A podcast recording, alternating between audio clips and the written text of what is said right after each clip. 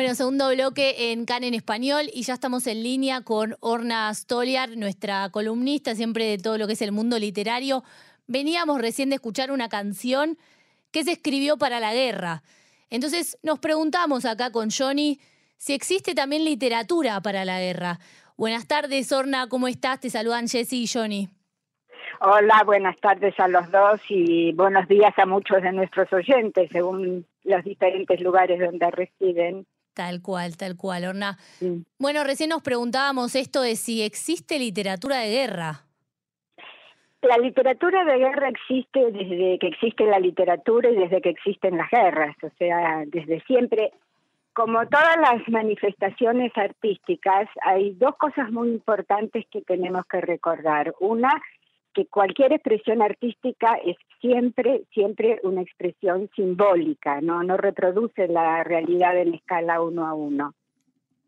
Y eh, en segundo lugar, en el caso específico de las guerras, es un poco posterior.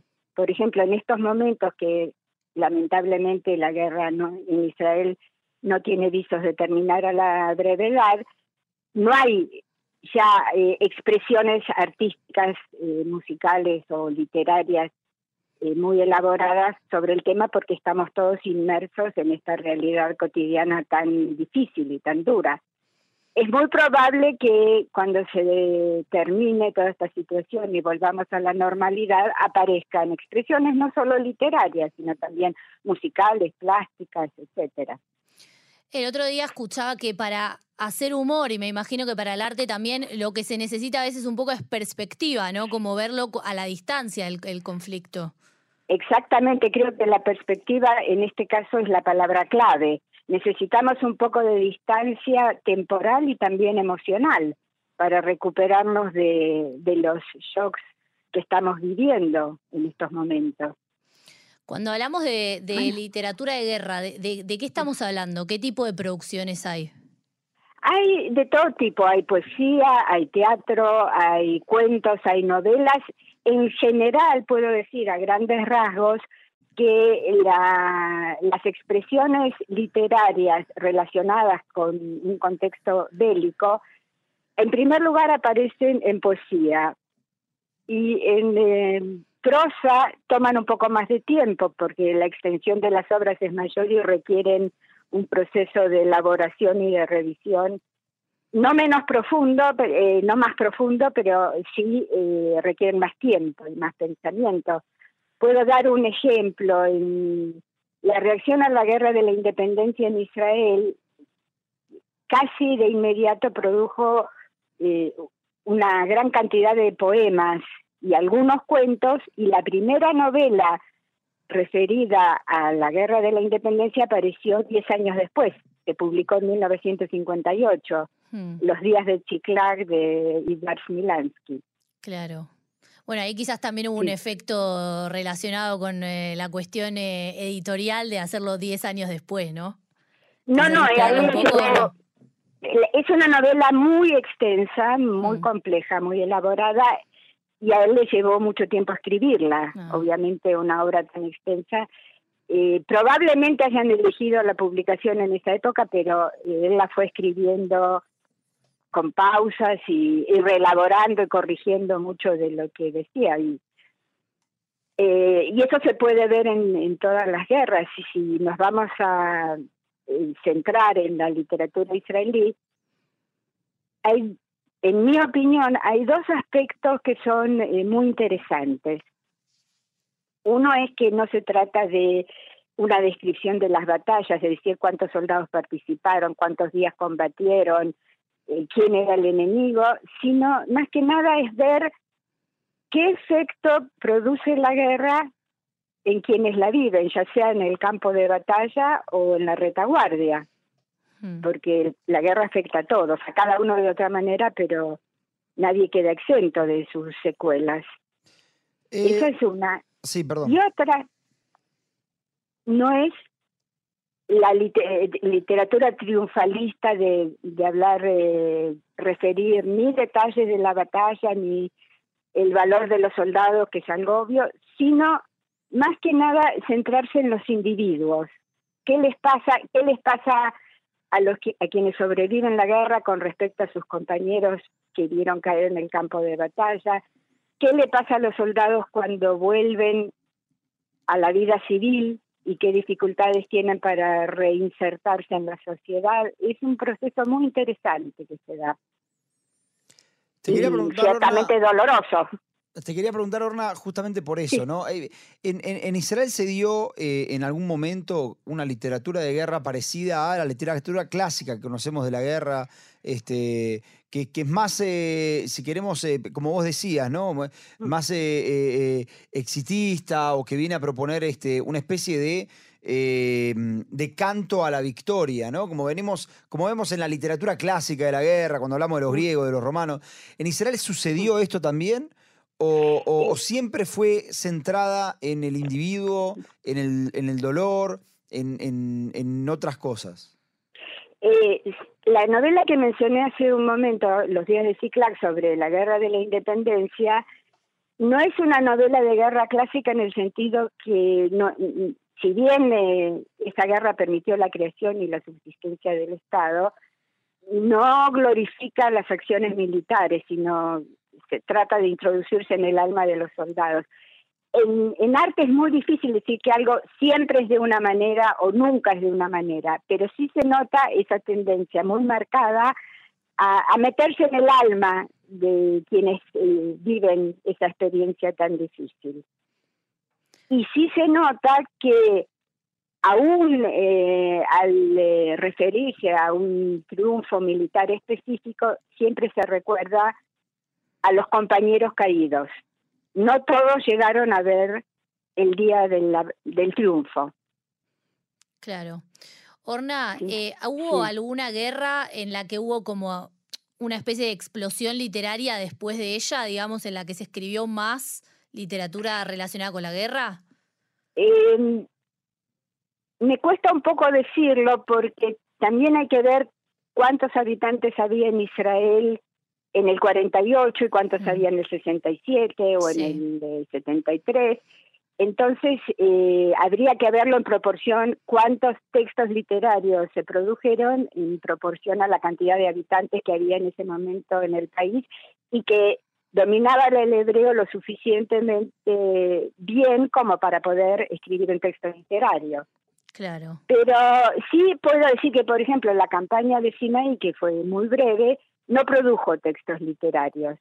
La guerra de, los seis días sí, la guerra de Yom Kippur también, y a partir de la primera guerra del Líbano en 1982 empieza muy claramente la literatura de protesta. Fue la primera guerra cuestionada, fue la primera guerra fuera del territorio israelí, eh, a nivel político tuvo muy muchas críticas y eso se expresó también eh, a nivel artístico. ¿Cómo sería eso? ¿Cómo sería de, el precio que pagan, de, la imprevisión en algún momento? De, eh, es un tema, eh, puedo decir que hubo un libro publicado en el, en el 82, en el mismo año en que empezó la guerra del Líbano, que además fue muy larga, y se transformó en, una situación crónica hubo alguien que hizo una recopilación de textos escritos en los primeros meses de esta guerra, tanto por eh, poetas o eh, prosistas conocidos como por eh, lo que podemos llamar el ciudadano común, que, que padece la guerra, que tiene sus expresiones, que en general son textos muy críticos, pero al mismo tiempo son textos literarios, no estamos hablando de panfletos que que sean una proclama antibelicista. Es, son textos contra esa guerra específica y de manera un poco más amplia contra las situaciones bélicas en general. Orna, em, yo tengo entendido que, en, una vez lo había leído, corregime si me equivoco, pero que más que nada en los, en los años 40 un fenómeno que se dio en la literatura de guerra era que se convirtió muy en propagandista, digamos. Este, se utilizaba la literatura de guerra eh, a efectos propagandísticos. Es algo que lo, que lo vemos eh, hoy en día también, no solamente en Israel, digo, pero ¿la literatura de guerra se utiliza también con fines eh, de propaganda? En general, en Israel, te puedo decir categóricamente no. Los textos entre comillas, propagandísticos a favor de la guerra, no son textos eh, literarios, no son textos artísticos. Hmm. Y eh, aún eh, hay un ejemplo que no tiene nada que ver con, con las guerras de Israel y ni con la propaganda, pero Appelfeld, Aaron Appelfeld, que era un sobreviviente de, de la Shoah, y que toda su obra literaria, que es muy vasta y muy amplia, tiene que ver con la Shoah, pero de una manera muy sutil. No, no refiere qué pasaba en los campos de concentración, ni las deportaciones, eh, sino más que nada eso, el impacto en el individuo y cómo aún quienes sobrevivieron a todo ese horror llevan eh, esa experiencia traumática dentro de sí para el resto de su vida. La literatura en Israel, eh, específicamente hablando de la literatura de guerra, es una literatura muy comprometida con la realidad, con las opiniones y las vivencias de los autores, pero que no es de ninguna manera propaganda, no quiere convencer a nadie. Es decir, cada uno la leerá, la, la aprobará o la rechazará y sacará sus propias conclusiones. Perdón. Hmm. Orna, ¿tenés alguna recomendación para hacernos para leer con respecto a la literatura de guerra? Eh, hay muchas, yo eh, no sé cuántos, no muchos de estos libros están traducidos al, español, pero hay un poema muy, muy breve de Amijay, hmm. del que hablamos en más de una ocasión. Es un cuarteto, que no el cuarteto musical, sino un cuarteto literario, que se llama Lluvia en el campo de batalla. Sí. Nosotros sabemos que en la antigüedad las guerras, sobre todo en esta región, tenían lugar siempre en verano, porque en invierno es la temporada de lluvias y los caballos o los carros no pueden avanzar en el barro. Y acá él hace un juego, eh, porque la lluvia en el campo, sobre todo en países que tienen problemas crónicos de escasez de agua, como este, la lluvia en el campo suele ser una bendición. Pero si ese campo no es un campo sembrado, sino un campo de batalla, la lluvia es un impedimento muy grande que agrega una dificultad más a las que ya de por sí trae cualquier combate. Este poema se lo dedicó a uno de sus amigos, Vicky, que murió en la guerra de la independencia. Y dice lo siguiente, la lluvia cae sobre los rostros de mis amigos, sobre los rostros de mis amigos vivos, que cubren sus cabezas con una manta, y sobre los rostros de mis amigos muertos, que no las cubren más. Eso es todo el texto, ¿no? O sea, ¿cuál es la diferencia? Acá hay un, planteo filosófico. ¿Cuál es la diferencia entre los vivos y los muertos? Sí. Los vivos tratan de protegerse de la lluvia, los muertos ya no pueden hacer ni eso ni ninguna otra cosa. Pero al mismo tiempo hay una, una especie de ironía, porque tratar de cubrirse la cabeza con una manta para protegerse de la lluvia no es mucha protección, porque una manta eh, se, impregna del agua y resulta más molesta en realidad. Mm. Así que es eso, es muy difícil protegerse de la guerra. Así todo, los vivos pueden intentarlo, los muertos ya no pueden hacer nada. Claro, muy fuerte el, poema de Amijay. sí, es muy fuerte con un lenguaje más que sencillo, con una imagen muy eh, pictórica, muy plástica. Los estamos viendo en ese momento, que, eh, que están los cuerpos de los soldados muertos, inmóviles, y los cuerpos de los soldados vivos que tratan de protegerse de alguna manera. Claro. Me recuerda un poco a la canción de León Gieco, Solo le pido a Dios, que la guerra es un monstruo grande y pisa fuerte. La, guerra ataca al que está en primera línea de combate y al que está en su casa. Sí, tal cual, todos somos eh, impactados de alguna forma. Claro, algunos más que otros, pero sí, siempre. Y esa línea de, protesta eh, siguió a partir de que, que, fue muy notoria a partir del, de la primera guerra del Líbano, sigue la sociedad israelí es, eh, en ese sentido es una sociedad que no se calla, que eso se puede hacer en, países democráticos, que no tienen eh, problemas en expresar sus opiniones aunque no sean las más populares, aunque no sean las más este, mayoritarias. Y eh, el arte en general, no solo la, literatura. Hay un ejemplo muy interesante en el famoso cuadro Guernica de Picasso, que de alguna cuando los nazis bombardearon en el 38 la, la ciudad de Guernica en España y produjeron también una masacre al, pequeño nivel de esa ciudad, pero muy grande, de alguna manera estaban probando el poderío de su fuerza aérea y de, sus bombas de, destrucción. O sea, y cuando Picasso eh, produjo ese cuadro tan famoso, estaba describiendo en realidad los horrores de la guerra, de cualquier guerra, y de alguna manera fue premonitorio de la guerra que estalló al año siguiente y que todos sabemos eh, qué consecuencias tuvo. Claro. Sí, eso es, y por eso ese cuadro es, universal, porque en realidad, si bien se remite específicamente a Guernica, pero muestra los horrores de cualquier guerra en cualquier época y en cualquier lugar. Y tiene, bueno, hay que ser un artista como Picasso para poder eh, expresarlo de esa manera. Claro, tal cual. Orna, eh, para ir cerrando ya, vos nos trajiste una sorpresita musical, entonces quería que, la cuentes un poquito antes de qué se trata. Sí, yo la cuento, no, no la voy a cantar porque sería un castigo que ninguno de nuestros oyentes merece, pero eh, hay entre los, los poetas que formaron parte de la generación del Palmaj, o sea, de los que tenían en una mano la espada y en la otra la pluma para escribían y combatían al mismo tiempo, Jaime Guri, del que también hemos hablado en alguna ocasión, escribió un poema, La amistad, a Reut, que mm. se transformó de alguna manera en el himno de todos las, eh, los soldados y los no soldados de aquella época, que es, hablan en el poema, hablan los vivos, los sobrevivientes, que recuerdan a sus compañeros caídos en combate y que dicen que lo que va a perdurar siempre es la amistad, el recuerdo de los que estaban con nosotros y ya no están. Y eso es válido para cualquier guerra en cualquier momento y ahora con la masacre espantosa que hubo el 7 de octubre es muy vigente también. No olvidar, no perdonar y conmemorar y aprender de las experiencias malas para no repetirlas.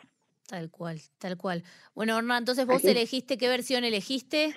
Yo elegí la versión que es una, eh, podría decir la versión clásica que es Yoram Gaon, que mm. tiene una voz diáfana y hermosa, que la canta. Eh, hay muchísimas versiones, incluso hay eh, versiones más modernas, con arreglos más a la moda. Yo sigo fiel a esto que me parece que es intocable, inmejorable. Muy bien. Bueno, Orna, antes de escuchar la canción, te agradecemos por, por haber estado esta tarde con nosotros y, contarnos, por lo menos, abstraernos un poco de, los datos duros de la guerra. Así es, alguien puede pensar que esto es una especie de, de, escapismo, de distracción, que en momentos tan serios no tiene lugar, y yo creo que es al contrario, que todos necesitamos hacer una pequeña pausa, una reflexión, algo como ahora la canción que vamos a escuchar, que nos reconforte un poco el espíritu para juntar fuerzas y seguir adelante. Exactamente. Chao, Orna, te, te agradecemos por estar con nosotros una vez más. Gracias a ustedes por darle espacio, y esto se los digo siempre, a la buena literatura. Exactamente. Bueno, vamos entonces a escuchar Shira Reut. Ya volvemos.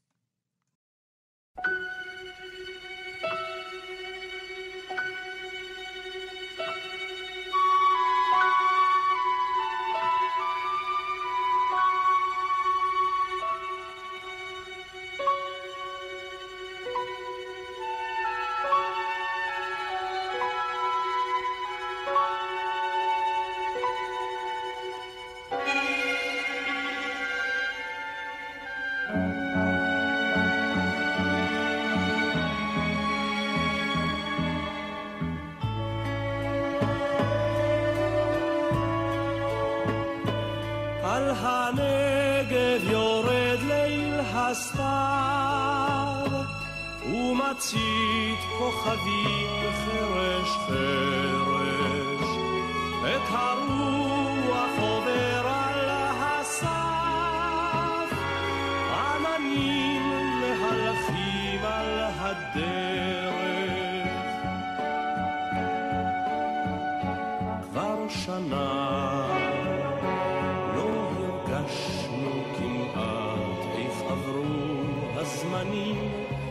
בשדותינו כבר שנה ונותרנו מעט ברבים שאינם כבר בינינו אך נזכור